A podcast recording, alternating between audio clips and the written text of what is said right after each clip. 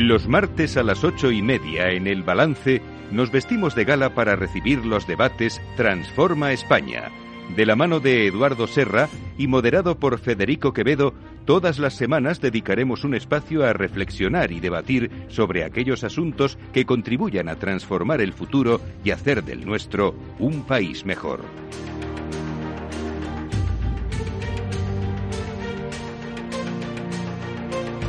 Eduardo Serra, buenas noches. Buenas noches, Federico. Bienvenido como cada martes a esta sección del balance, los debates Transforma España. Bien hallado. Eh, y hoy, eh, tema súper interesante, apasionante. Eh, vamos a hablar de investigación, de ciencia, y lo vamos a hacer de la mano de, en fin, de dos personalidades de lujo.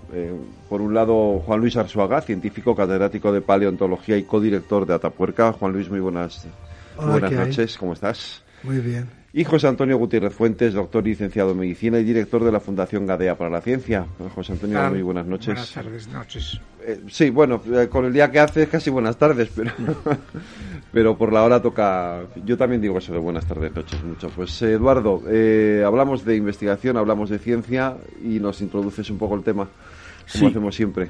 Sí, habría que decir aquí la cautela de que soy de letras y por tanto no debo hablar de ciencia. Pero yo creo que es, es un tema eh, capital y al mismo tiempo eterno, porque eh, la ciencia desde el principio ha acompañado a la humanidad. Yo recuerdo que Platón hablaba que el asombro era el principio de todo conocimiento y eh, empezaba la curiosidad y luego la curiosidad te llevaba al estudio, a la investigación y al final a la ciencia. Y por tanto ha acompañado al hombre desde el inicio. Pero yo creo que si algo ha distinguido a la civilización nuestra, la civilización occidental, ha sido ese afán por la ciencia que ya empieza de antiguo, pero creo que hay que ponerle un nacimiento que yo creo que es en la Grecia clásica del siglo V antes de Cristo, donde el hombre empieza a utilizar la razón frente al mito, la razón frente a la leyenda. Y la ciencia, en el fondo, es razón más eh, eh, conocimiento empírico, más demostración, más prueba. Yo creo que España, que hablamos mucho en, estos programas de lo importante que fue en el siglo de oro, bueno, pues eh, últimamente, y no me gusta decirlo, casi hemos brillado durante toda la edad moderna y parte de la contemporánea por estar muy ausentes de la ciencia. no podríamos eh, olvidar a personalidades desde Servet a Cajal y tal. Pero eh, creo que es hora de buscar darle un empujón a la, a la ciencia. Creo que ahora mismo, donde estamos inmersos en una revolución tecnológica, la tecnología nace de la ciencia, eh, en una revolución tecnológica no podemos quedarnos atrás. Hemos comentado muchas veces, Federico, que España se quedó atrás, perdió el tren de la revolución industrial, y eso lo hemos pagado durante siglos. Eh, no nos podemos permitir el lujo ni podemos privar a nuestros hijos de que perdamos el tren de la revolución tecnológica. Y eso pasa por muchas reflexiones, pero una de ellas es porque hay que ayudar a la ciencia hay que ayudar en dinero a la ciencia, hay que ayudar al personal científico, hay que darle seguridad, tenemos que darle, eh, tenemos que aprender a incorporar personal científico, pero también a retener al que tenemos, a recuperar al que se ha ido y hay que darle un buen trato a este personal. Yo creo que tenemos ahora mismo una un reto pendiente que es ayudar a la ciencia como la ciencia se merece y así y sólo así España podrá ser un país, como decimos al principio, mejor en el futuro. Pues em, yo les plantearía a Juan Luis y a José Antonio eh, un par de cuestiones, más que un par de cuestiones, un par de sensaciones que yo creo que están eh, bastante extendidas entre toda la sociedad española. Una es la de que España eh, está a la cola en investigación científica y la otra la de que eh, el sector público no, no dedica los suficientes recursos eh, a la investigación a la investigación en España. Yo no sé si son verdad o no y esto es lo que os pregunto y creo que puede ser un buen punto de partida. No, pues no estamos a la cola. España en investigación está como, en fin, como se podría haber fácilmente predicho, está en el mismo lugar en el que está en el resto de las cosas. O sea, entre el 10 y el 20, más o menos. O sea, ¿cómo está ¿De, cuántos?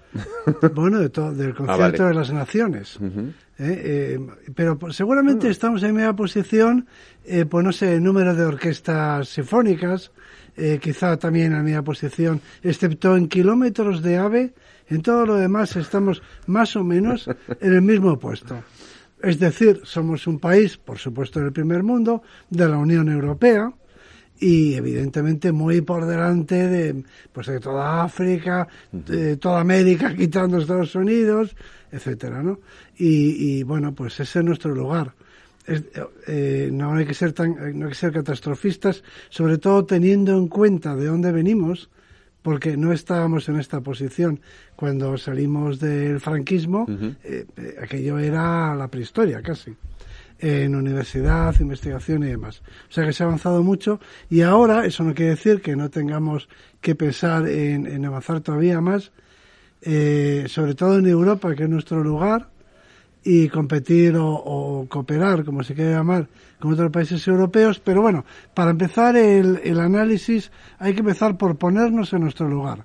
Y nuestro lugar es ese. En Europa, pues estamos por detrás de Gran Bretaña, por detrás de Alemania y de Francia, como es lógico, también por detrás de Italia, todo hay que decirlo, y luego pues somos los siguientes, seguramente. Es decir, por delante de Grecia, Portugal, en fin, eh, los países bálticos, Polonia, o sea que nuestro sitio en ciencia es el sitio pues que nos corresponde en general en el resto de las cosas.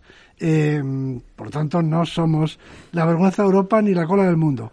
Eso no quiere decir que no haya que cambiar y que no haya que proponérselo. José Antonio. Bueno, yo suelo polemizar con, Juan Luis.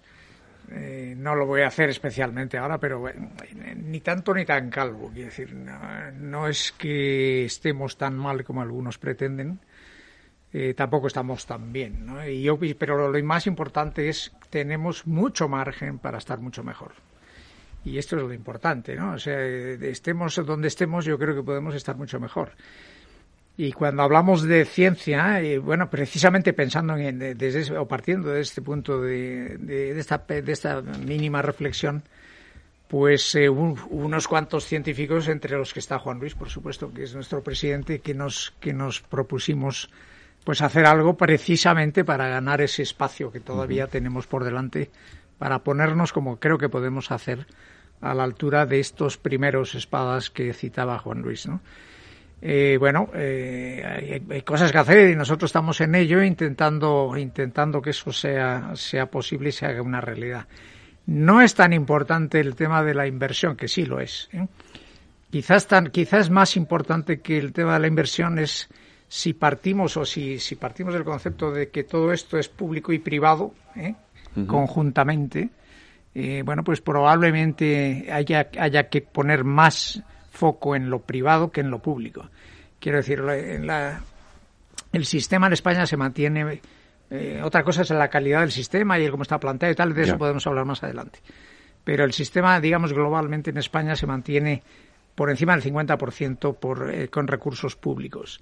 En esos países que Juan Luis cita como, como, bueno, pues como líderes en estos temas, esa proporción no es así. O sea, los, en, Estados Unidos es la proporción en que, en que, en que participa la, la, lo privado, digamos, por no poner más adjetivos, pues puede estar por encima del 75%. Y en otros países como en, Euro, en europeos, como Francia o Italia incluso, o, y por supuesto Inglaterra, ese, ese porcentaje es mayor que en España.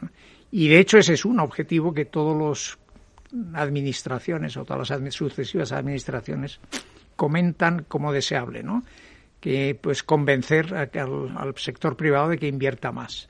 Pero todo eso a su vez pues requiere que seamos capaces de construir un sistema más, yo creo que más adecuado, ¿no? Más, en fin, más moderno que hay que, mejorar en muchos aspectos, empezando por la universidad y ya no y ya no digo nada más. Pues hemos tocado casi todos los temas de, una tacada. No, no, está muy bien, porque ahora los vamos a ir, los vamos a ir desgranando, ¿no? Porque em, eh, y más de más en España hoy, que ¿dónde estamos? O sea, hablábamos de esa posición entre los países, pero ¿dónde, realmente qué es lo que se está haciendo ahora mismo en España? ¿Dónde, dónde somos punteros? ¿Dónde no? ¿Dónde tenemos que dar pasos para mejorar? ¿Dónde, dónde vamos muy por delante?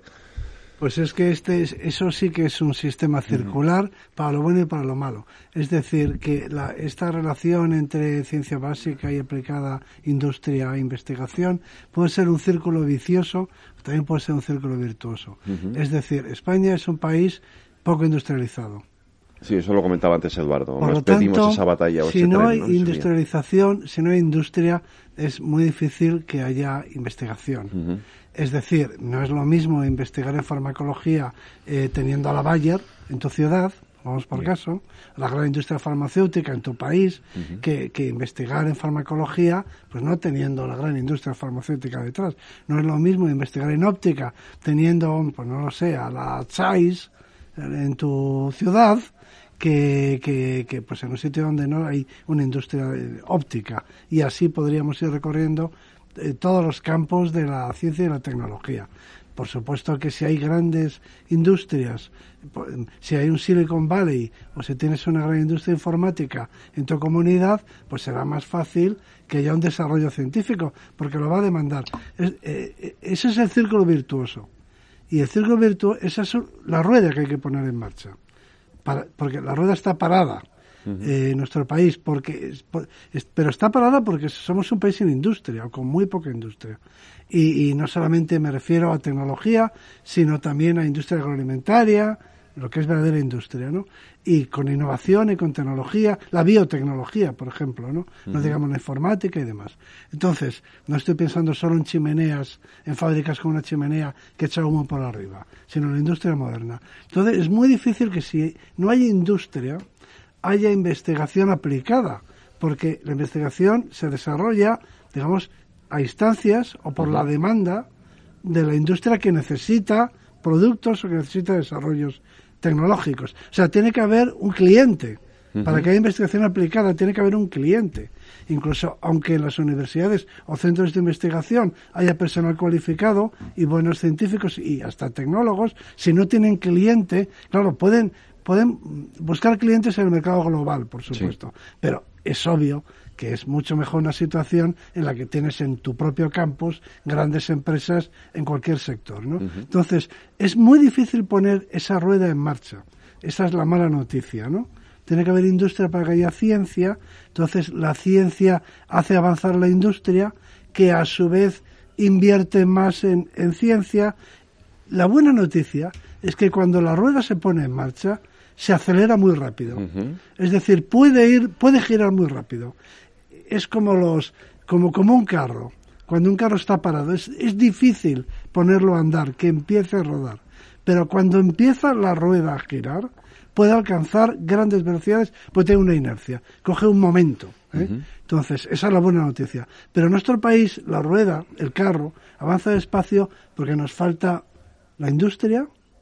Yo creo que nos falta, que cogeamos más de falta de industria que de falta de investigación. Por supuesto que hay problemas de conexión de la investigación que tenemos y la industria que tenemos, porque no quiere decir que no tengamos industria, quiere decir que no tenemos grandes, grandes compañías en algunas cosas, en otras sí, pero eh, siempre hay que simplificar para generalizar, ¿no?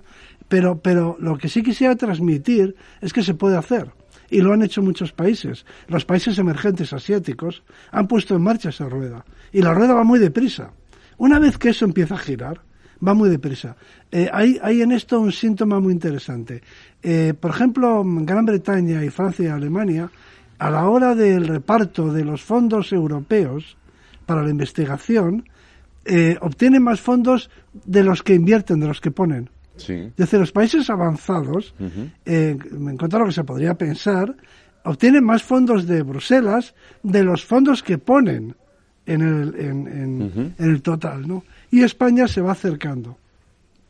No conozco las últimas cifras, pero los países poco desarrollados, encima, ponen más dinero del que reciben, ¿no? Porque no tienen capacidad, claro, no pueden presentar competitivos. El mundo de la ciencia funciona exactamente igual. Si tú no tienes un cierto desarrollo, como los proyectos son competitivos, no puedes ir a competir en, ante la Comisión Europea, aunque de todas formas hay factores de corrección y todo eso, pero eh, una vez que tienes un gran, que, tienes un nivel científico, puedes presentar proyectos interesantes que son aprobados.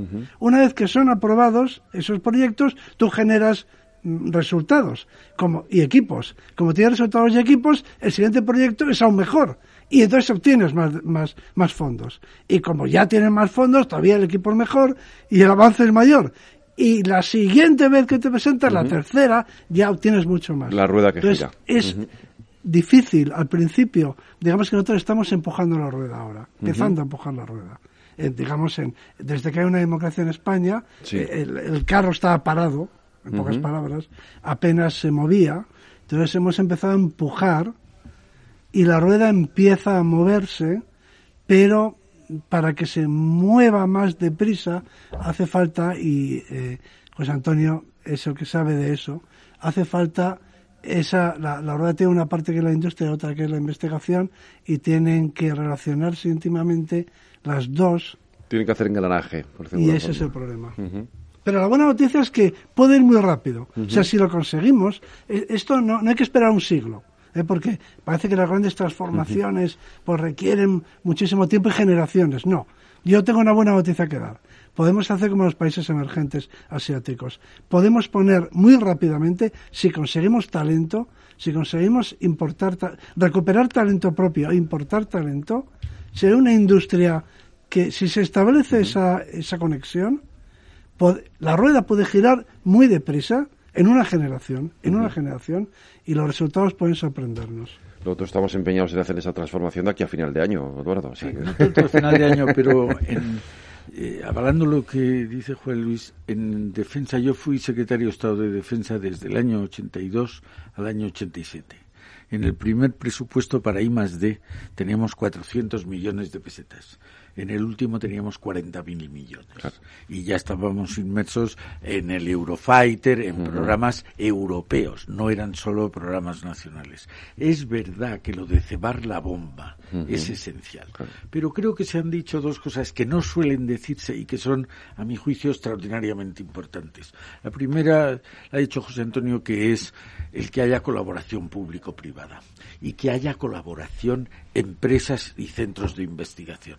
La Fundación Everis, antecedente de la Fundación Transforma España, durante cinco años nos dedicamos solo a buscar proyectos de investigación, la empresa conocía a las empresas españolas y ponerles en contacto usted que está desarrollando, usted le puede ser, podría ser para la energía, podía ser para defensa, podía ser para medio ambiente, podía ser para eh, la salud. Había muchísimas ramas y había que ponerles cerca. lo hemos repetido muchas veces aquí, Federico, pero la idea de que cada uno mira lo que denunciaba Ortega de los compartimentos estancos era una idea terriblemente negativa para España. Lo que eh, han hecho los sajones y empezamos a hacer nosotros es, lo que, es la fertilización cruzada, que uno riega a otro. Cuando uno habla y le dice que necesita eso y el otro cree que puede propiciarlo, eso es esa rueda de la que hablaba Luis, que se va cebando la bomba y eso empieza a carburar empieza a carburar casi solo. Yo creo que esa es una idea fantástica. Me ha gustado mucho también oír que es importante la financiación, pero no es solo la financiación. Yo creo que una de las cosas que habría que hacer es mandar, que yo creo que se manda poco. Eh, Finlandia, por ejemplo, tenía una industria importantísima que era Nokia, teléfonos móviles y dedicaba el 90% de los recursos públicos para I+D a la tecnología. Nosotros tenemos más un criterio de reparto. Hay que dar un poco a este sector, un poco a este sector, un poco y muchas veces a ninguno le das la masa crítica que necesita para poder, eso que decía, de poder eh, cebar la bomba, ¿no? Y yo creo que otra cosa importantísima es la de mm, recuperar e importar talento. Lo hemos hablado aquí cientos de veces y en la Fundación Transforma España estamos constantemente. El talento, el talento es la riqueza de los mm, países modernos ya no la da en la población, no la da el territorio, no la dan las materias primas, la da el talento. Tenemos que acelerar en que la gente tenga el talento y el talento que requiere la sociedad ahora mismo es el talento digital, por ejemplo. Cada dos años se duplica la necesidad del talento digital. ¿Por qué no estamos diciéndole a todo el mundo, forme usted, universidades públicas, universidades privadas, industrias, hagan ustedes fomenten, enseñen, formen en aquellas habilidades que luego ustedes necesitan. No es ninguna generosidad, es el egoísmo mm. bien entendido, ¿no? Pero vamos, me ha gustado mucho, el, sobre todo el no ser catastrofista. La, la situación no es de ser catastrofista, ni mucho menos. José Antonio. Bueno, pues por empezar por esto último de las catástrofes, eh, tenemos mucha propensión a, quejarnos. cada vez que hay una oportunidad nos quejamos y salimos, nos manifestamos y hacemos eh, expresión de nuestro disgusto, de, nuestro disgusto y todo esto. Estoy hablando de ciencia y esto es desde que tengo uso de razón. Y ya, ya pues, ya como, como bien es fácil notar pues ya, ya hace años que tengo uso de razón. Bueno, no sé si lo estoy perdiendo ahora, pero, pero, al menos, al menos lo, lo, que, que, soy consciente de ello ya hace mucho tiempo. Yo creo que un tema muy... Mira, esta misma mañana tuve ocasión de hablar con Salvador Moncada. Salvador Moncada pues es el científico de habla hispana probablemente más importante del mundo. Es un señor que debió ser dos veces premio Nobel y que ahora mismo es, es patrono nuestro en la Fundación Gadea.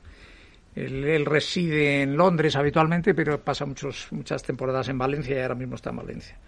No sé si estará oyendo esto o no, pero bueno, da igual. Lo que nos planteábamos esta mañana como, como, como temas a abordar o a, o, a, favorecer desde la Fundación, pues es prácticamente lo que estamos diciendo aquí. O sea, él decía, mira, España tiene tal cantidad de gente buena fuera de España, fuera de España, simplemente porque no ha habido oportunidad de tenerlos aquí, y hay excepciones, ¿eh? y, es conveniente recordarlo. O sea, en, Cataluña, en el año a partir del año 2000, ¿eh? y si no, que, si no es el 2000 sería el 99, del, eh, de 1999, se puso en marcha un programa que se llama ICREA. ICREA es un programa puesto en marcha por los catalanes simplemente para atraer talento. ¿eh? Talento catalán o, o no catalán. Ahí no hay historias. Aquí hmm. lo, nosotros en, Cataluña apostamos por la investigación. Y yo creo que eso es un acierto. Luego lo estropearán o no, lo estropearán por otras razones. Yo ahí no entro porque no es el momento, ¿no? Pero el hecho cierto es que es una apuesta muy, muy concreta de los catalanes que les ha ido muy bien. ¿Y por qué no lo podemos hacer todos? Con, lo que hablábamos esta mañana simplemente y aprovechando el supuesto maná este que nos va a venir de, golpe y porrazo dentro de poco tiempo, eh, sea lo que sea el maná, ¿eh? dedicar una cantidad suficiente para un programa de recuperación de talento español en el extranjero, podría e, eso simplemente podría revolucionar la situación. ¿eh? Por supuesto hay que hacer otras cosas. Por supuesto la Universidad Española tiene que hacer una apuesta al día. Por supuesto las industrias tienen que darse cuenta de que hay universidad y la universidad de que hay industrias. Por supuesto, cuando se presenta la oportunidad de hacer una investigación en lo que sea, lo lógico sería que antes de iniciarla, antes de presentar el proyecto, hubiera un contacto entre el, entre el que propone hacer la investigación, es decir, la academia, la universidad, y la industria capaz de, realizar eso luego, ¿no? Pero hacerlo antes, o sea, no esperar a ver que tengo un resultado y me pongo a buscar quién me lo puede. No, vamos a, desde el principio, a esto es a lo que nosotros llamamos vertebrar el sistema. Y vertebrar el sistema es poner en conciencia mutua y transversal los intereses de la academia, los intereses de los centros de investigación, los intereses de las empresas y los intereses de los inversores, que muchas veces están ahí con su capital, ¿eh? Eh, buscando en qué invertir. Eh, tú esto, Eduardo, lo conoces mucho mejor que, que nosotros, ¿no? Y, hay dinero dispuesto a invertir en España. Y hay, y, hay, y hay campos concretos en que nosotros podemos ser líderes mundiales. Y me refiero fundamentalmente, pues, por ejemplo, a la alimentación en relación con la agricultura y la biotecnología. Eso por las energías. Todo el tema de las nuevas energías, tenemos unos proyectos y, una, y unas empresas que no son pymes, son grandes empresas que están llevando a cabo ahora mismo investigaciones punteras en el mundo con lo del hidrógeno verde y todas estas historias. Hemos hablado la semana pasada aquí. Pero, no solo eso, Marcelino me ha enviado hasta un libro sobre el hidrógeno, ¿Eh? que por cierto se lo agradezco, si nos está oyendo se lo agradezco enormemente. Pero es que eso puede ser el futuro. sí, sí, sí, sí, sí, puede, ser, una revolución de tal Es apasionante, sí, es apasionante, me ha parecido apasionante el tema. Me gustaría hacer un apunte de lo que ha dicho antes Juan Luis, que creo que es de la máxima importancia en cuanto tú lo has dicho, José Antonio, la aportación privada. Es verdad que cebar la bomba se necesita dinero público, pero es esencial ahora el, dinero del sector privado. ¿Qué nos pasa? Yo creo que de alguna manera lo hemos dicho. Las empresas españolas todavía hay pocas. Hemos empezado a tener empresas buenas hace poco tiempo. Mm. Estamos hablando de los 60. Eh, hay que pensar que Inglaterra, Estados Unidos, Alemania, Francia llevan empresas llevan 200 años y la empresa necesita un periodo de maduración. Y después de ese periodo de maduración empieza a pensar en inversiones para el futuro. Y después de esa maduración empieza a pensar en investigación para el más futuro todavía. Entonces, una empresa joven, ahora que hay que quitar los startups, pero le cuesta más trabajo. Necesitamos empresas grandes y muchas más empresas para que entonces pueda venir el dinero. Lo traerán ellos, el dinero vendrá del sector privado. Juan Luis. Bueno, es que, claro, eh, conviene echar la vista atrás para ver de dónde venimos, ¿no? Esa es la parte positiva, que realmente se ha avanzado mucho. Pero ahora los tenemos tan cerca a, los, a la primera división. Eh, siempre hay que recorrer al símil deportivo, porque es el que mejor se entiende, ¿no? Nosotros queremos jugar en la primera división, ¿no? España quiere jugar la primera división. No queremos ser más que nadie, no es cuestión de aquí de mm, patrioterismo. Es que es mejor jugar en la primera división que jugar en la tercera, ¿no? Todo el mundo quiere jugar en la primera división y es muy legítimo, ¿no? Entonces, eh, lo cierto es que antes los veíamos tan lejos quizá lo, más frustrante para, un científico como yo eh, y como tantos otros es que antes los veíamos tan lejos que ni siquiera nos producía frustración el, el verlos a tanta distancia. Pero nos hemos acercado tanto, los tenemos tan cerca, que ahora es frustrante porque los tenemos a un paso. Estamos a punto de alcanzarlos, ¿no? Pero pasa como Aquiles y la tortuga, que, que ese paso final para ponernos a su altura, en general, en términos generales, hay sectores que están muy bien, eh, pero en otros, en la mayoría, en promedio, eh, en la mayor parte de las cosas, pero y, lo, haría extensivo al país en general, también a, las, a, la música, a las orquestas también de música sinfónica, porque todo en realidad está muy muy relacionado en un, en un sistema, ¿no? En un país. Y es que antes veíamos a Francia, por ejemplo, que son nuestros vecinos, eh, a una distancia tan sideral que ni siquiera nos producían, yo qué sé, ni, ni, envidia, ¿no? Porque eh, es que los veíamos tan lejanos, tan inalcanzables. Pero es que ahora la sensación general de un científico... Es que están ahí. Bueno, es que viajamos, que los científicos de ahora hemos estado en los centros de investigación de todo el mundo. Parte, vamos a, Bruselas a discutir en las comisiones y, te das cuenta y dices, pero, o sea, hay, hay varias, como varias fases en este proceso. El primero es, oye, pero son como nosotros, mm. pero si no saben más que nosotros, pero si saben menos. El siguiente es, pero si saben menos, ¿no? Entonces, ¿qué pasa aquí? Pues que están mejor organizados. Nos tenemos que ir a un minuto de publicidad y volvemos enseguida.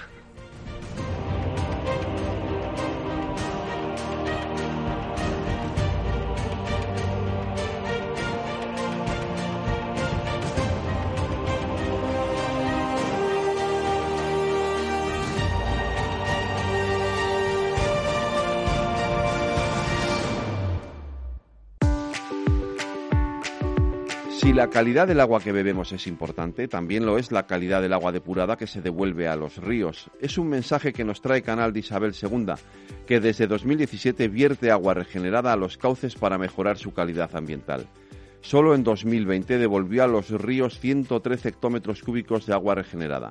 Canal de Isabel II, que por cierto cumple ahora 170 años. Desde aquí le mandamos nuestras felicitaciones y deseamos que siga cuidando el agua y los ríos por lo menos otros 170 años más.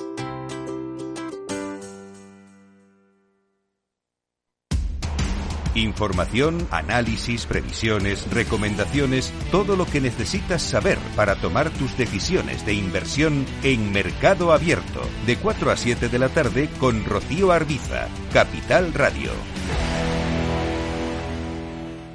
Transforma España.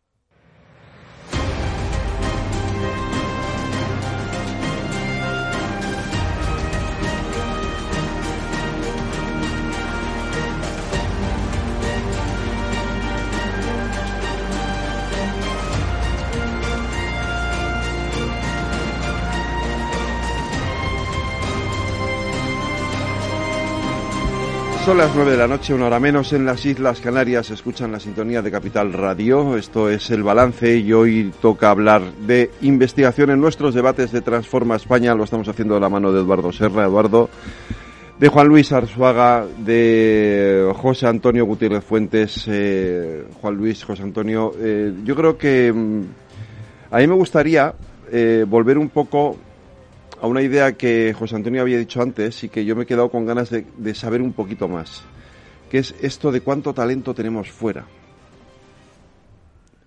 no sé si estará hecho un inventario, pero tú, tú lo sabes si tenemos... Mucho. Mucho, pero hay alguna cosa, alguna buena noticia, como, como, utilizando lo, lo, que dice Juan Luis. Eh, tenemos mucho, eh, por todo el mundo y además mucho de, ten en cuenta una cosa, los más competitivos son los que si no encuentran sitio se marchan, porque ellos necesitan, porque son competitivos y además es bueno que se vayan, siempre y cuando, siempre y cuando luego puedan volver, ¿no? Porque van van a aprender, van a traer a traer ideas, a traer pues sangre sangre e ideas frescas, ¿no? Por tanto, eso eso siempre es bueno. Pero hay una buena noticia y es que desde hace aproximadamente 10 años, no, menos. Sí, por ahí ahora, 10 años cuando empezó el movimiento.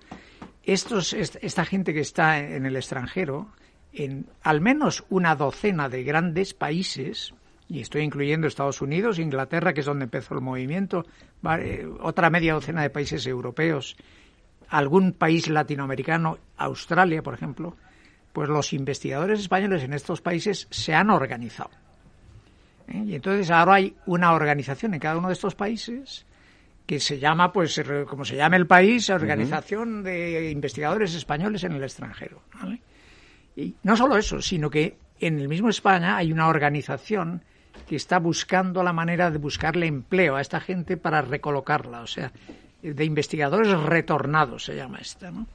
Quiero decir, tenemos a toda esta gente joven, muy, muy capaz, que ocupando puestos ya de mucha relevancia fuera, que puede y quiere volver a su país. Otros se han acomodado muy bien porque es lógico, ¿no? Pues si tú te vas a Estados Unidos y, entras en el, no sé, en, el MIT y tienes ahí un gran puesto de trabajo y tal, no es fácil desarraigarte. Y ya se ocupan ellos de que no sea fácil, ¿eh? Porque te, porque te lo ponen caro. Claro, ¿eh? si, eres, bueno... El talento allí lo pagan, ¿no? Entonces aquí eso, eso es un tema a tener en cuenta. ¿eh? El talento hay que pagarlo. El talento, y, y, por eso lo hablábamos antes de un programa, un plan aprovechando este momento que es crucial, yo creo, para recuperar talento español que está fuera y además de muchísimos quilates. Vamos. Yo tuve un día una conversación con Javier Rodríguez Zapatero, que fue durante muchos años el director general o presidente de Google en España, y que ahora ha montado una empresa, una universidad eh, de informática y él me decía que estaban haciendo un estudio porque en Silicon Valley, después del talento anglosajón, el que más había era el talento español. Más que japonés o más que chino, más que... Y probablemente también porque en esos otros países tenían más facilidad para el retorno, ¿no? Pero es verdad que hay mucho. Y es verdad que el salto que se podría dar si recuperamos en lo posible. Ese talento es enorme, ¿no? Por eso es menos perdonable que no hagamos esto ahora. Yo recuerdo cuando el, el, follón, no follón, quiero decir, lo noticioso que fue, ¿te acuerdas cuando trajimos a Mariano Barbacid? Eh, eh, que era como hemos traído... Antonio. Lo trajiste tú, pues mira, y te, acuerdas de lo que de lo que fue aquello, ¿no? Era como, era una gesta haber traído a Mariano Barbacid. Lo sufrí ¿eh? De, de, vueltas, de, de, vuelta a España, ¿no? Y, era, y, sin embargo lo que deberíamos de estar haciendo no es traer, traer a todos los Marianos Barbacid que hay por ahí afuera, que son unos cuantos, ¿no? Sí, lo son, eh, sí. Que son, que son unos cuantos. Esto, eh, en esto tienen mucho que ver las empresas. yo creo que más que el sector público, incluso las, son las propias empresas, que son al final las que, tú decías, hay que el talento hay que pagarlo. Talento lo pagan las empresas. Bueno, no, y bueno, depende. Y en la administración. También. Según en qué, en qué, áreas. sí, pero de, de, todas formas, vamos a ver, lo importante es talento. No le pongamos eh, pasaporte de momento. De momento. Es decir, eh, hay em, dos tipos de países. Los países que exportan talento y por lo tanto se empobrecen, se descapitalizan, y los países que importan talento y por lo tanto se enriquecen y se capitalizan. Eso vale también para el arte. París fue la meca del arte cuando pintores de todo el mundo iban a París. Ahora es Nueva York. Entonces Nueva York se enriquece con artistas de todo el mundo y el resto del mundo se empobrece porque sus mayores talentos se van allí, ¿no? Y eso pasa en general con los grandes atractores de talento, vamos a decirlo así. Por lo tanto, lo que necesitamos es talento. Nada nuevo en la historia de España. Nada nuevo. Quiero decir que todos nuestros periodos de mayor mm, vitalidad nacional, vamos a llamarlo así, han sido país, periodos en los que España atraía talento de todo el mundo no solamente de talento nacional. En el Renacimiento, en la época de Carlos V, como un primer momento así de esplendor, pues aquí vinieron de todas partes.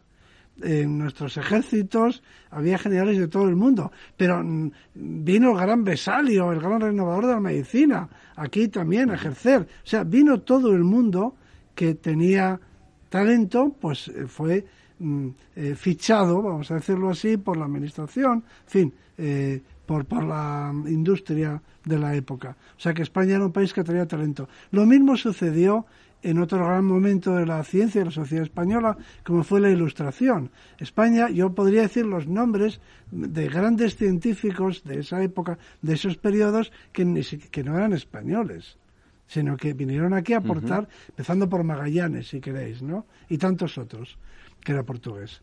Pero bien, eh, en una época en la que están las dos coronas, pero no importa. Eh, quiero decir que no hay más que dos posibilidades. O eh, el, talento que produces, todas las sociedades producen talento, todas, porque todas son iguales. Sí, claro. Entonces, algunas, ese talento se les va, ya está, y entonces lo pierden y, y siempre está a cero, porque todo lo que generan pues desaparece luego. Y otras sociedades que están más equilibradas, y las hay, que es lo ideal, y España, hay que, la gente tiene que entender que España fue grande, como se suele decir, solamente en los periodos en los que atraía talento, talento de todo el mundo, en el que los mejores navegantes, cartógrafos, ingenieros navales, médicos, astrónomos, pintores, pintores, en todo, o sea, es que no hay otra forma, bueno, como los, otra vez volvemos al símil deportivo. La única forma de jugar a la primera división. Está yendo a Cristiano Ronaldo o a Leo Messi. Está trayendo que juega con los tuyos. Entonces, eh, yendo a la práctica, el caso español, lo primero, recuperar los tuyos. Primer paso. Porque claro, si es que encima se te van tus talentos, no solamente no incorporas, sino que los que tienes se van, pues ya es, eh, eh, es, el, es el abismo, ¿no? Entonces, primero recuperar el talento propio. Y en una segunda fase, convertirnos en un país que, atrae talento. Y hay mucho talento por ahí. Para empezar, y sin ir más lejos, y ahí deberíamos eh, tener una línea prioritaria, hay, mucha, hay mucho talento en Hispanoamérica, mucho talento en Hispanoamérica. Y España tendría que ser un foco y una meca para todo ese talento hispanoamericano, del Río Grande para abajo, todo ese talento podría, podría sentirse atraído por España, por nuestras universidades, por nuestros ciclos formativos, por nuestra industria. Y una vez que recuperemos a los nuestros, que están fuera, ahí tenemos una cantera de talento, una mina de talento que enriquecerá a España, que nos enriquecerá a todos. Creo que son dos cosas grandes. Una, hemos sido grandes y hemos sido grandes cuando hemos sido capaces de atraer talento. Yo creo que eso eh, a, mí me gusta repetir que el emperador Diocleciano, en el año 295 de nuestra era, dividió el imperio romano en seis diócesis. Germania, Britania, Galia, Hispania, Italia y África. África la perdimos en el siglo VII por vinieron los musulmanes. Hoy las cinco diócesis del Imperio Romano son los cinco PIBs más grandes de Europa. O sea, que hemos sido grandes siempre y más grandes cuando hemos sido capaces de atraer talento. Y hoy, una cosa, siempre repetimos mucho, en España cuando uno dice la gente, decimos, en este país siempre viene una crítica. Siempre viene una crítica. Es que en este país el tráfico, es que en este país... Este Pero hay una cosa en la que todo el mundo está de acuerdo. En este país es donde mejor se vive del mundo. Pues si es en donde mejor se vive del mundo, vamos a decirlo para que venga la gente de fuera. Nosotros estamos empezando. Es que a la gente joven de hoy le importa más vivir en un sitio agradable de clima, de gente, de gastronomía. Voy a poner un ejemplo. Voy a poner un ejemplo para que se entienda lo que quiero decir. Eh, mucha gente se pregunta y me preguntan por qué no se ha conseguido que Sevilla, con su isla eh, Cartuja. y demás, ¿por qué no se ha convertido en el Silicon, el Silicon Valley?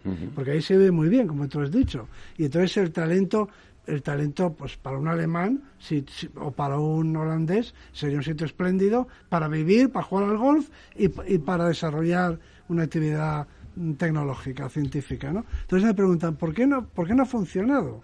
¿Por qué no ha funcionado esto? Eh, ¿Por qué no, no hemos sido capaces de crear, si tenemos las condiciones, digamos, la calidad de vida que pueda traer a cualquier joven eh, talentoso para mm, radicarse aquí y para trabajar aquí. Entonces, ¿qué es lo que nos falta? Y yo a mí me parece evidente. O sea, tenemos la calidad de vida y tenemos eh, las comunicaciones y tenemos todo. ¿Qué nos falta? Nos falta lo que, lo que hizo posible el Silicon Valley, la Universidad de Berkeley y la Universidad de Stanford. Pues mira, me has introducido un tema que, quería introducir yo, que es el de la universidad, el, de, el papel que tiene la universidad, el papel que juega la universidad en el futuro de la investigación. Y no sé si en España, porque tú has señalado esas dos universidades que efectivamente son punteras en el... bueno, pero es que Silicon Valley es un fenómeno local. Claro. O sea, no surge en Alemania, ¿no? surgió ahí, concretamente. Hmm. Es decir, que es una elección no solo para España, es una elección para todos. Todo el mundo podría aprender esa elección. Allí había dos universidades, una pública y otra privada, muy potentes y que fueron granjas de startups y ahí surgió todo el... O sea, se vivía bien, es California, se vive bien, hmm. es como Andalucía, pero es que además había unas universidades muy, muy fuertes, ¿no? ¿Y aquí en España, la universidad? Bueno, la universidad está como en todo lo demás que he dicho antes, entre el 10 y el 20. Si es que en casi todo se repite. Lo que pasa es que eso no nos alcanza para jugar en la primera división. Nos alcanza para ser un equipo de segunda división de los buenos. Pero podemos ascender. Pero queremos jugar en primera. Entonces, para jugar en primera necesitas un Oxford, un Cambridge, una Sorbona, yo qué sé. Eh, hay, eh, no hay que fijarse solo en los grandes nombres. Me parece que Holanda tiene entre las 100, mm, en los rankings, de las 100 mejores universidades, tiene como media docena. Es decir, y a lo mejor no hay que proponerse tener Oxford, las que salen siempre las primeras, Oxford, Cambridge, Yale, o, Harvard, eh, Stanford, Berkeley, a lo mejor, pero, pero entre, entre el 10 y el 20, entre el 20 y el 40, o sea, un poco como los holandeses, ¿no? Que no tienen ninguna así de mucho relumbrón, pero tiene unas cuantas entre las 50, 100 mejores. Y eso, eso produciría, o sea, si queremos tener un Silicon Valley en Sevilla o en Andalucía, que yo estoy convencido de que se vendrían muchísimos, estoy absolutamente convencido, porque conozco a los científicos de todo el mundo y habría mucha gente encantada, sobre todo jóvenes con talento, para empezar una nueva vida o una vida aquí. Necesitamos dos focos de irradiación o uno lo está haciendo fantásticamente bien Málaga. Nosotros estamos empezando en la Fundación un programa que se llama Work from Spain. Trabaja desde España. Y de, como ahora ya está el teletrabajo, mm. ahora se está demostrando que un señor holandés que viva en Holanda con 200 días de nubes al año y sin ver el sol, o en Londres, que se venga a España puede hacer el teletrabajo casi igual. Y yo creo que eso va a ser una manera de atraer al capital, al talento, primero el nuestro, pero también al talento de fuera, porque que venga aquí gente con talento. Están encontrando alguna dificultad. La gastronomía, la gente, el país, el paisaje, el paisaje es estupendo. deberíamos ayudar en la fiscalidad. Me conformo que ayudarles la mitad de lo que se ayuda a los futbolistas. Y segundo, en temas burocráticos. La, sanidad está bastante arreglado en el seno de la Unión Europea. Pero si arreglas fiscalidad, sanidad y eso, lo vas a traer. Es otro tema interesante que hace atractivo a España como país, que tenemos una magnífica sanidad. Es decir, que puede venir cualquier persona de cualquier lugar de Europa y sabe que él la persona que venga o ella o los hijos van a estar atendidos desde el punto de vista médico. Yo, creo que aquí nos estamos yendo de un lado para otro. Eh, vamos a ver, la universidad, tú has puesto la universidad encima de la mesa, la universidad en España es es una asignatura pendiente, esto está claro. No tiene ninguna posibilidad de paños calientes. La universidad es la, el gran problema de la ciencia en España y del sistema español de ciencia, tecnología, innovación y empresa, es la universidad a pesar de que la Universidad Española, porque es fundamentalmente la universidad, eh, nos sitúa en el undécimo, en el undécimo puesto en producción científica publicada. O sea, si nosotros computamos los papers o los, trabajos que se publican en revistas de prestigio, que se puntúan en el mundo entero, nosotros estamos en un décimo sitio. Es decir, producimos más del 3% de la producción mundial de ciencia. ¿no? Sin embargo, eso no se, eso no se refleja en patentes. Gran parte de esa, de esa, de esa, producción científica, que, que en gran parte también tiene una calidad cuestionable, y podemos analizar los porqués pero en, en, gran parte, sin embargo, hay mucha, mucha, mucha y muy buena, porque entre tanto salen cosas muy buenas. Pues eso que es muy bueno y que podría y debería ser aprovechado en España para llegar a la industria y convertirse en riqueza, se marcha fuera.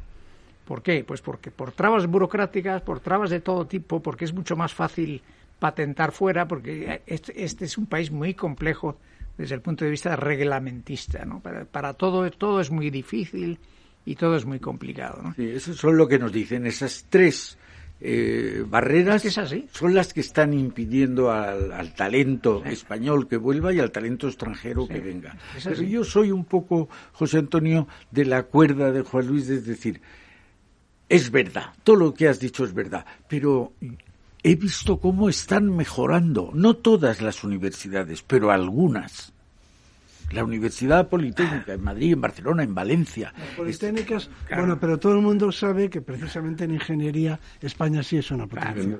Nuestras ingenierías siempre han sido buenas, por eso nuestras empresas de construcción, nuestras empresas de transporte, esas sí que son competitivas a nivel mundial. Se presentan a los concursos, y ganan. se ha dicho que no tenemos industria. hay que matizarlo. En ese sector, desde luego, somos punteros. En Teleco, Teleco también. Sí, claro, donde tenemos las, las escuelas de más de más nivel. De más prestigio. Es decir, siempre hemos tenido buenos ingenieros y buenos médicos, por ejemplo, ¿no? Y otras cosas también.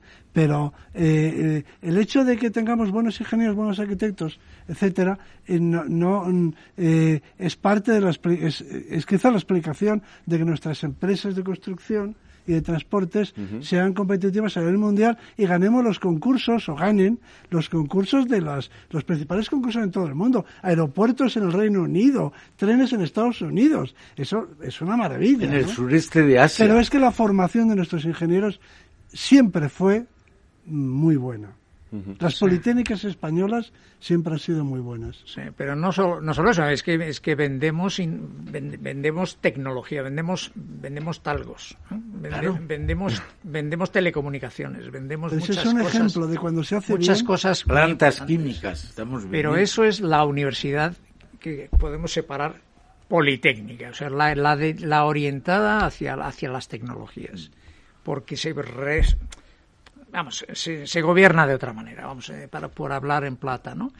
Eh, ahora mismo está sobre la mesa del Ministerio de, Universidades, porque en este país tenemos un Ministerio de Universidades, ¿eh? está sobre la mesa del Ministerio de Universidades la reforma de la ley de universidades. nosotros hemos tenido oportunidad de hablar con, con, el Ministerio y, bueno, pues estamos en disposición de, de decirles lo que pensamos, porque además nos lo han preguntado, ¿no? Lo mismo que con el Ministerio de Ciencia. Al Ministerio de Ciencia le hacemos llegar, hoy precisamente tenía que haber salido un informe nuestro que saldrá mañana. Pero bueno, con esto que quiero decir? Con esto lo que quiero decir es que nosotros tenemos mucha gente a la que escuchar, porque dentro de la fundación hay 300 científicos y pronto van a ser más de 400. ¿no? Y son científicos que todos están ahí por razones de currículum. Aquí, aquí los que están son gente toda con un, con un pozo y con un saber de lo, de lo que va la cosa. ¿no? Entonces, bueno, eh, creo que, que, hay, que tenemos razones para decir, oye, podemos analizar y podemos aconsejar. ¿no? Bueno, dicho esto, nosotros, si, si, estamos en todo esto es porque estamos convencidos de que España puede y debe estar en un puesto mucho mejor todavía. ¿eh?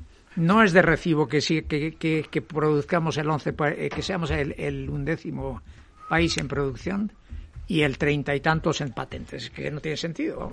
Ya, desde luego. Pero si hace 15 años no éramos el undécimo y ya, lo somos, lo mismo nos puede pasar en patentes. Hay que mirar Al, futuro con Pero si lo, decía antes eh, Juan Luis, eh, y porque te referías a los países asiáticos, y concretamente Corea, que es el país como más paradigmático, Taiwán, ¿no? E incluso Tailandia ahora mismo, ¿no? Son países que han hecho una inversión concreta ¿no? en, estos temas que les está dando una rentabilidad brutal a cortísimo. Ah, es, el tema no es así de sencillo. ¿eh? Ellos tienen una mano de obra muy barata, eh, fácilmente, fácilmente cualificable y bueno, pues tienen ciertas ventajas. Pero oye, que nosotros, que nosotros podemos hacerlo sin duda ninguna.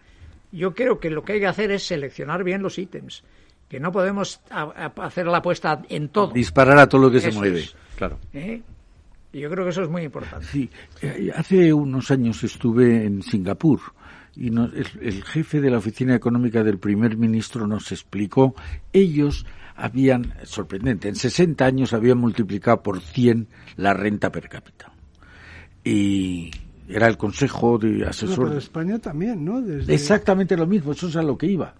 Ellos estaban muy orgullosos y habían, desde el gobierno, habían dicho, la primera década de infraestructuras, la segunda década para el talento, la tercera época para la industria, la cuarta época, y habían ido creciendo. Y cuando era el consejo de Rolls Royce, y cuando terminó, les dije, bueno, pues ustedes estamos todos admirados, oh, oh con Singapur.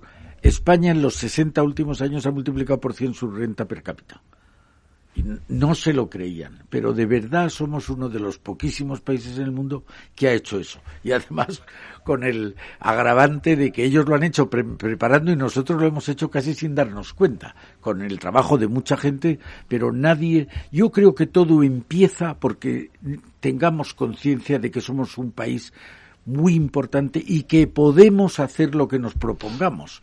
¿Eh? Un país, te diría yo, de 500 millones de habitantes. Eso además, eso además. Eso es fundamental, esas son las grandes oportunidades que no podemos dejar pasar. O sea, deberíamos, nuestras universidades tienen que ser de primerísimo nivel, entre otras cosas para que envíen eh, a sus mejores eh, estudiantes todos los países e incluso fomentarlo. No a los hijos de los más ricos sino a los mejores.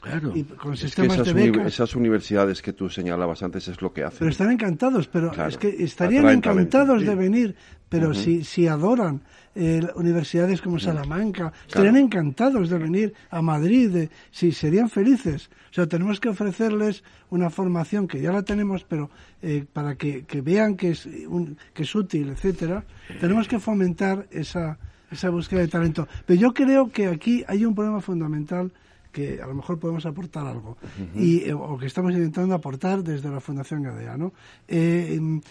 Tenemos un, un, defecto muy grave o un problema muy grave y es que mm, estamos convencidos de que España, hablo en general, no solo de ciencia, es eh, la historia de un fracaso. Es una historia de fracaso. Y yo sostengo que España es una historia de éxito. ¿eh?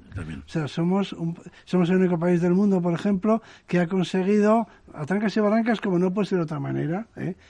como en todas las familias, ha conseguido que convivan diferentes culturas y que durante siglos con nuestros problemas, por supuesto, como en todas las familias, y los que vendrán, y siempre los habrá. Mm. Pero mientras que los demás países son homogéneos, porque se han dividido y enfrentado y matado unos a otros, o una de las culturas ha aplastado a las otras, pero todos son homogéneos, España hoy en día es un país en el que hay gente que habla, hablamos cuatro lenguas, y francamente nos llevamos mucho, nos llevamos muy bien. La gente piensa que nos llevamos mal, pero nos llevamos muy bien. O sea, hay una relación estupenda, vascos, catalanes, canarios, murcianos, madrileños. lo cierto es que alguien nos ha vendido, alguien nos ha convencido de que España es, es un fracaso histórico.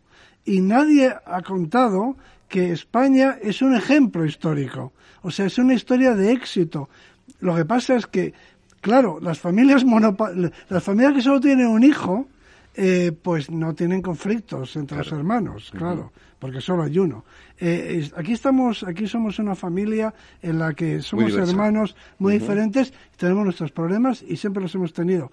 Pero eso es, digamos, es inevitable cuando se quiere vivir en, comunidad y, con diferentes talentos, ¿no? Entonces, eh, lo primero que hay que decir y convencer es que España es una historia de éxito ¿eh? Todavía lo puede ser más.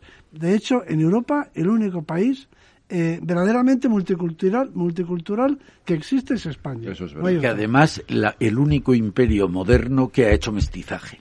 Bueno, eso en el pasado, pero de los que estamos dentro, de, pero quiero decir, dentro de nuestras propias fronteras, no hay ningún país multicultural en Europa que no sea España. Los demás o se han fragmentado y se han matado entre ellos, caso de Yugoslavia, o, simplemente una cultura se ha puesto a las otras y las ha hecho desaparecer. Pero un país como España, que es un éxito, porque siempre es un éxito la convivencia entre los diversos, porque siempre es conflictiva, porque no puede ser de otro modo, y porque eso no es grave, no es tan grave, porque así son las familias, las familias siempre están mal avenidas, pero son familias, pero siguen siendo familias. Entonces España es una historia de éxito. Entonces una vez que entendamos eso, de una vez por todas, y que lo asimilemos, podemos empezar a mirar el futuro con optimismo. Y el futuro con optimismo, por supuesto, para subir a primera división hay que remangarse mucho, hay muchísimo trabajo que hacer. Tenemos grandes jugadores, muchos se van a otros países, hay que recuperarlos, hay que intentar traer otros y hay que, hacer las cosas bien. La, la, mejor prueba de eso es que en universidades, que lo que tú dices va a misa, sin embargo, en escuelas de negocios España tiene tres entre las diez primeras del mundo. Mm. Es decir, que cuando nos ponemos a hacerlo y no hay barreras burocráticas, somos... Y con muchos alumnos internacionales. Bueno, alguna de ellas tiene el 85% del alumnado es extranjero. Pero así es como tiene que ser. Claro. Así es como es en las grandes universidades. La mayor parte de los alumnos de esas grandes universidades en las que estamos pensando no son del país, son de otras partes. José Antonio. Pero, pero mucho trabajo para llegar a eso. Quiero decir, tampoco eh, tampoco le tenemos dificultad, ¿no? O sea, no se, no se convierte uno en, en Harvard eh, de un día para otro. Un día de la noche a la mañana, eso está claro, ¿no? ¿Quieres concluir?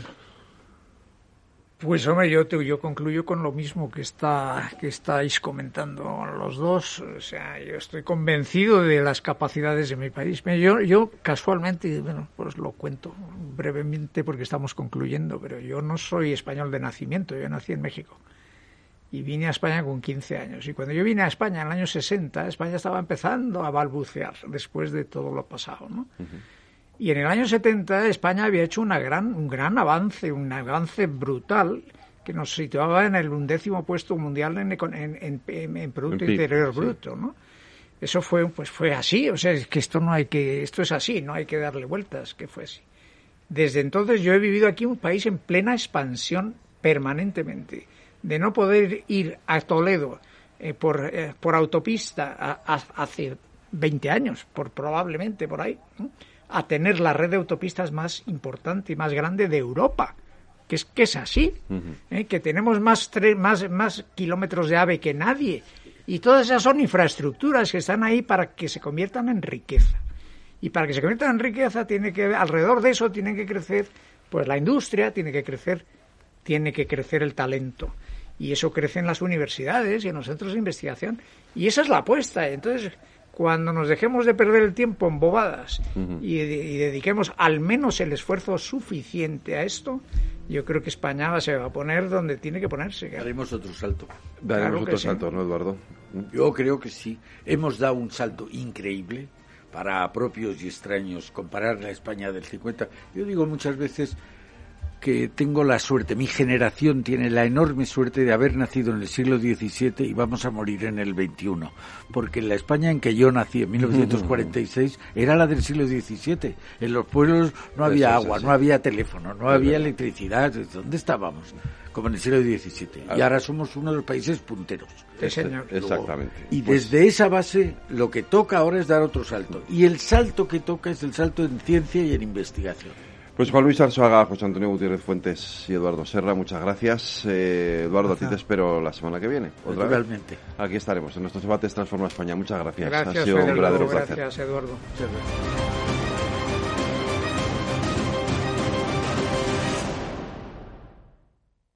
Seguro que tienes a alguien con quien te encanta viajar, por lo fácil que lo hace todo, por lo bien que te conoce, porque a su lado salen siempre los mejores planes. En Balearia sabemos que el lugar es importante, pero la compañía, la compañía lo es todo. Contigo me voy de puente con un 35% de descuento en tu viaje en ferry con coche. Balearia.